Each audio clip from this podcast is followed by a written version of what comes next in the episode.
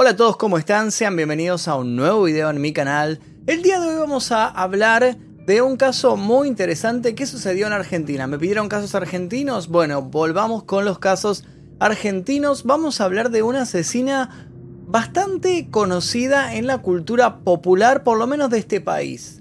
Una mujer llamada Gilla Murano, conocida como la envenenadora de Montserrat. Es un caso bastante raro no deja de ser truculento, pero sí es bastante bizarro, medio grotesco. Ya van a entender por qué. Tiene algunos tintes cómicos y otros no tanto. Antes de comenzar les quiero contar que me uní al programa Tus 10 Segundos. Como varios youtubers de habla hispana también lo han hecho. Así que si querés promocionar tu canal, tu red social, dar un mensaje o lo que quieras, te voy a dejar el link aquí debajo para que te unas y al final del video voy a explicarte un poquito más. Te recuerdo que este tipo de videos, si querés verlo sin censura, sin publicidad, 24 horas antes que el resto, tenés que tocar el botón que dice unirse. Aquí debajo del video, el botón azul.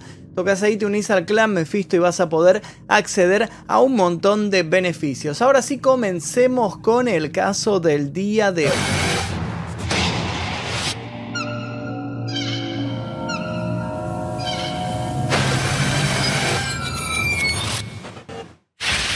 María de las Mercedes Bernardina Boya Aponte de Murano, más conocida como Gilla Murano, nació el 20 de mayo de 1930 en Corrientes, una provincia de Argentina. Provenía de una familia de militares argentinos. Gilla siempre formó parte de la clase alta del país y contrajo matrimonio con un conocido abogado. Era mitómana y todo el tiempo creaba relatos que la gente creía. Tenía un enorme poder de convencimiento. Si bien daba la impresión de ser una mujer culta y de alta posición económica, la realidad de Gilla era bastante opuesta. Era una mujer que carecía de una educación fuerte y sus problemas económicos iban en aumento, ya que derrochaba el dinero comprando ropa importada de las mejores marcas y un sinnúmero de joyas.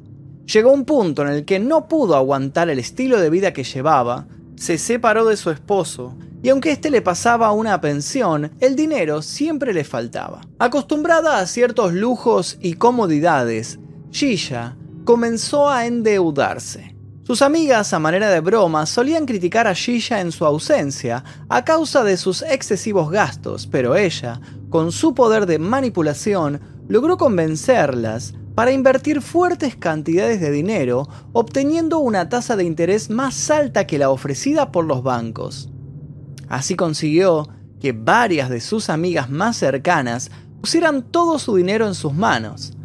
Ella se convirtió así en la inversora de sus allegadas, quienes habían sacado todos sus ahorros del banco para confiárselos a ella, a cambio de pagarés. Ella solía juntarse seguido con su prima, Carmen Zulema del Giorgio de Venturini, quien tiempo atrás había enviudado. El marido de Carmen había sido un gran empresario, que había dejado tras su muerte una importante suma de dinero para que tanto su viuda como su hija pudieran vivir con todas las comodidades y no tuvieran ninguna dificultad. Esta viuda y Murano solían intercambiar regalos. Carmen le regalaba plantas y Gilla a cambio le ofrecía unas sabrosas masitas de crema que ella misma preparaba. Solían frecuentar juntas diferentes lugares, hasta que en enero de 1979, Gilla también convenció a su prima para que le confiara la suma de 20 millones de pesos ley y le aseguró que se los daría a un amigo de Mar del Plata para que se los multiplicara de manera rápida y ventajosa. Según el pagaré que Murano firmó, el 27 de marzo de ese mismo año le devolvería toda la suma, cada centavo que le había prestado, además de los intereses ganados. El viernes 9 de febrero de 1979, una de las amigas de Gilla que le había confiado su dinero, llamada Nilda Gamba, fue a cenar con ella y se quedó hasta la 1 a.m. El sábado 10 comenzó a sentir dolores agudos en el estómago y náuseas. El médico que la atendió le diagnosticó intoxicación y ella le mencionó al médico que había cenado con Gilla. Murano se ofreció a cuidarla. Por la noche empeoró. Entró en estado de coma y el domingo 11 de febrero falleció. Gilla buscó al doctor Tomer, el primero que la había atendido, con el fin de que firmara el certificado de defunción. El médico se negó, alegando que él no había sido el último en atenderla. Ante tal inconveniente, Gilla se dirigió a otro médico, quien sí aceptó a realizar el trámite a cambio de dinero. La causa de la muerte, según el certificado, fue un paro cardíaco no traumático, lo cual evitaba una autopsia. Días más tarde, Gilla debía devolver el dinero a otra amiga suya, Leila Formizano de Ayala. Murano fue a su casa a tomar el té y a pedirle que le ampliara el plazo para pagarle. Ambas, en ese momento, decidieron hacer un viaje juntas a Mar del Plata. El día 19 de febrero de 1979, Gilla Murano pasó a buscar a Leila por su departamento de la costa. Cuando salieron, se cruzaron con Carlos Alberto Zamora, el encargado del edificio. Una hora después, Gilla regresó sola al edificio buscando desesperadamente a su amiga. Ante la ausencia del encargado, le preguntó a su mujer, Matilda Elena Fuentes. Le preguntó si había visto por ahí a su amiga Leila. Pero si salió con usted, le respondió la mujer. Claro, sí, pero es que ella tuvo que volver porque no se sentía nada bien, le respondió Gilla. Ante la propuesta de la mujer de Carlos Alberto Zamora de ir a tocar el timbre a Leila, Murano se negó. No, no, no la quiero molestar, mejor que se quede descansando. Gilla volvió esa noche a buscar a su amiga para informarle que había comprado dos entradas para el cine pero no tuvo suerte. Según ella, habían convenido para juntarse esa misma noche. Cuando Gilla y otras amigas fueron a buscarla a su casa, nadie contestó. El 22 de febrero de 1979, los vecinos del departamento se quejaron con el encargado porque salía un olor muy nauseabundo de ese lugar. Además de eso, misteriosamente, nadie contestaba al llamado del timbre. La pareja de encargados más un vecino intentaron forzar la puerta, pero como tenía el pasador cerrado del lado de adentro, no tuvieron ninguna suerte. Horas más tarde, la policía ingresó al departamento utilizando el balcón del departamento de al lado. Encontraron el cadáver sentado frente al televisor. A su lado había un plato con restos de pescado y una taza con un poco de té. En la heladera había un plato con masitas. También en este caso, el mismo médico de la funeraria extendió el certificado de defunción. Declaró que se había tratado de un infarto al miocardio no traumático. Tampoco hubo autopsia. El 24 de marzo de 1979 fue el turno de la tercera acreedora de Gilla, Carmen Zulema del Giorgio de Venturini, su propia prima. Esta de repente sintió náuseas y un profundo malestar. Desfalleciente, se arrastró hacia el pasillo del edificio de la calle Hipólito Irigoyen donde vivía, pero presa del vértigo perdió el equilibrio y cayó por la escalera haciendo mucho ruido, el cual escucharon los vecinos y acudieron a socorrerla. En ese momento llegaba Gilla, quien preguntó a los vecinos si su prima había dicho algo antes de perder el conocimiento. José González, el encargado del edificio, no dudó en llamar a una ambulancia. Mientras otros vecinos salían a ver qué ocurría, Gilla le pidió a José una copia de las llaves del departamento de su prima afirmando, necesito su libreta para avisar a los parientes. Mientras buscaba, se lamentaba en voz alta. Dios mío, es la tercera amiga que se me muere en poco tiempo. Gilla salió raudamente con un papel en la mano y un frasco en la otra. Eran las masitas que habían sobrado y el pagaré que había firmado. Carmen Zulema murió en la ambulancia, camino al hospital. Gilla Murano iba en esta ambulancia acompañándola y le preguntó a los médicos si iba a ser necesario realizarle una autopsia. Pero los médicos diagnosticaron un paro cardíaco las hijas de Zulema al entrar al departamento se percataron de que faltaban algunas cosas. Lo primero que notaron fue que no se encontraba por ningún lado el pagaré por 20 millones de pesos ley que Gilla Murano había firmado y había prometido devolver a Carmen. La hija de Carmen Zulema comentó estas dudas, estas sospechas que tenía a la policía y denunció, por supuesto, la falta de este pagaré, así como también denunció el hecho de que Shisha había revuelto todo el departamento. Esta denuncia logró que el caso cambiara de carátula de muerte natural a muerte dudosa. A causa de las presiones de la familia de la fallecida se realizó una nueva autopsia. Los peritos descubrieron rastros de cianuro en el cadáver.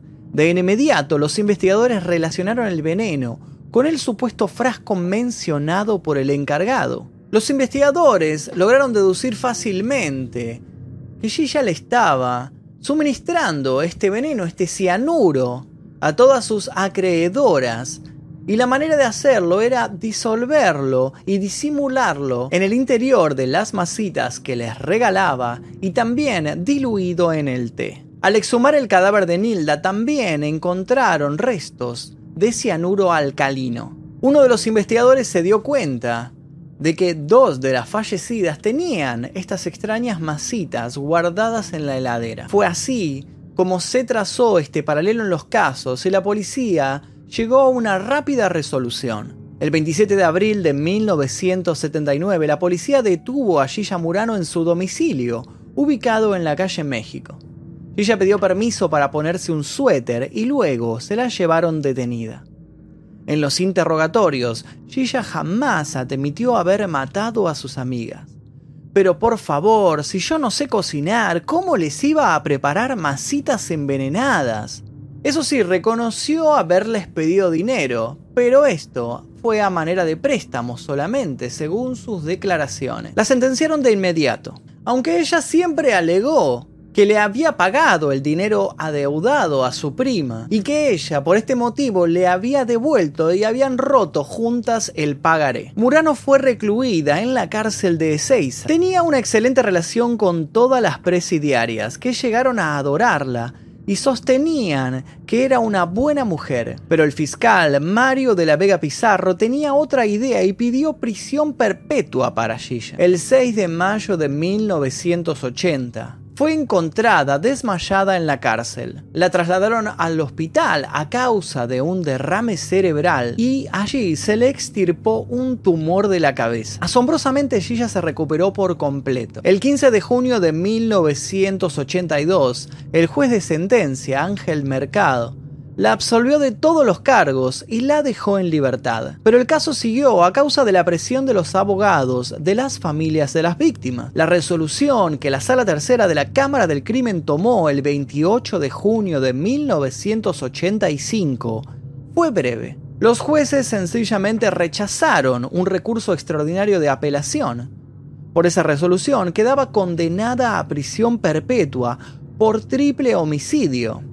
En ese tiempo todavía no había juicios orales en Capital Federal. Gilla Murano, que había sido absuelta en primera instancia, estaba libre, pero se ordenó su recaptura. Por la noche se informó que a pesar de la búsqueda efectuada por la policía, la señora María de las Mercedes Boya Aponte de Murano no pudo ser hallada en su domicilio ni en los otros lugares que solía frecuentar.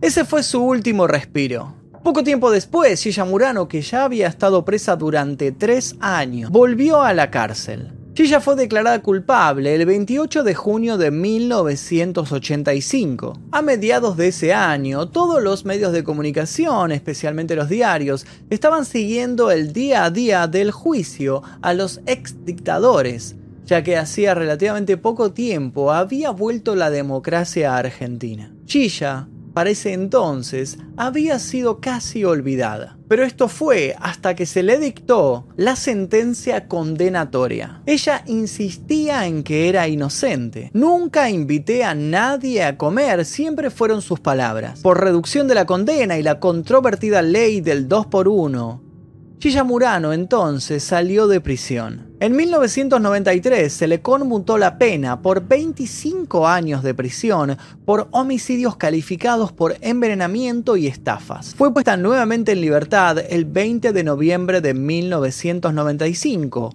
luego de 16 años de encierro. A los jueces que intervinieron en su puesta en libertad, les envió a modo de regalo una caja con bombones caseros. Nunca se supo si alguno de ellos fue valiente y los probó. Hasta el 3 de febrero del año 2003 disfrutó de su libertad condicional.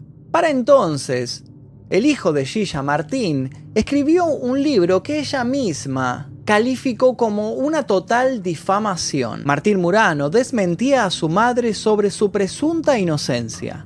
Ella me dijo que era culpable, que había matado, lo cual conté en mi libro sobre ella. Pero no la vi desde que salió, ni pienso verla. No me interesa. La escritora argentina Marisa Greenstein la incluyó en su libro Mujeres Asesinas con el título Gilla Murano, Amiga.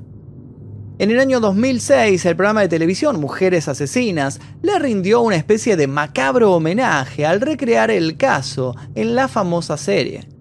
Gilla fue interpretada por la actriz Nacha Guevara. Al final del episodio, Gilla Murano aparece defendiendo su inocencia y aportando supuestas pruebas a su favor. En la adaptación mexicana de la serie, el caso fue recreado en la segunda temporada con el título Tita Garza, estafadora, interpretado por la actriz Patricia Reyes Espíndola. En 2008 hubo una nueva denuncia contra Gilla Murano, esta vez propulsada por su sobrina, quien aseguraba que su tía intentó envenenarla con un plato de fideos con manteca. Esto nunca se pudo comprobar y la denuncia no procedió. Ese mismo año fue invitada a almorzar al programa de televisión de Mirta Legrand, como obsequio, Gilla le dio una bandeja de masitas de confitería frente a las cámaras. Luego de dudarlo durante todo el programa, la conductora probó una de ellas y no le sucedió nada. La situación se llevó a cabo en un marco de humor, aunque Gilla de nuevo insistió en su inocencia. Curiosamente a Gilla Murano siempre se le recordó con cariño. La opinión pública siempre se dividió entre los que la consideraban una asesina simpática y aquellos que defendían su inocencia. Durante sus últimos años residió en el barrio porteño de La Boca, en una residencia geriátrica. Convertida en una especie de celebridad oscura, la envenenadora de Montserrat se acostumbró a dar periódicamente entrevistas para televisión, siempre que se hacían los especiales sobre su caso. Gilla Murano falleció finalmente el 26 de abril del año 2014 y fue así como se convirtió en algo así como una leyenda en los casos policiales argentinos. Es una de las asesinas más populares de este país. Está casi al nivel de el dentista Barreda, de quien ya hemos hablado en varias oportunidades en este canal, tres veces si no me equivoco. Y también del petiso orejudo, de quien también hemos hablado en el canal. Pero bueno, este es un caso bastante, bastante peculiar. Espero que les haya gustado. Cualquier sugerencia sobre casos, déjenla aquí debajo. Y ahora quería hablarles rápidamente sobre Tus 10 Segundos, que es este proyecto en el cual soy parte. Ahora me invitaron a participar. Básicamente es un proyecto en el cual quiero promocionar canales eh, que estén en ascenso, cuentas de Instagram, cuentas de cualquier red social o cualquier proyecto, eh, emprendimiento independiente y demás. Y para hacerlo les voy a dejar un link aquí debajo en la descripción. Por un módico precio tienen acceso a pagar una publicidad en este canal que el precio que estoy pidiendo no es creo que ni un 1% de lo que cuesta publicitar en Instagram, en Facebook o en las redes sociales es bastante accesible. Esta publicidad va a salir en cualquiera de estos videos de casos o cualquier video especial y ustedes pueden hacer eso o también pueden dar un mensaje que quieran, que quieran dar acá. Estoy abierto a cualquier propuesta, les dejo el link aquí debajo, fíjense si les sirve, si les interesa, también puedo promocionar bandas de música, no sé, cualquier idea que se les ocurra, cualquier proyecto que quieran promocionar acá en este canal, estoy abierto a propuestas, les dejo el link aquí debajo para que lo revisen y si les interesa lo podemos charlar por ahí, pero me parece que es una propuesta bastante, bastante interesante, tanto para mí como para ustedes si es que están comenzando con algún proyecto. En fin, espero que les haya interesado. Recuerden que pueden también acceder a este tipo de videos sin ningún tipo de censura, sin publicidades y 24 horas antes que el resto, tocando aquí debajo del botón de unirse que está aquí, aquí debajo de estos videos y uniéndose al clan Mephisto. En fin, esto es todo por ahora. Espero que les haya interesado este caso. Mi nombre es Magnum Mephisto. Nosotros nos veremos seguramente, más que seguramente, en el próximo video. Adiós.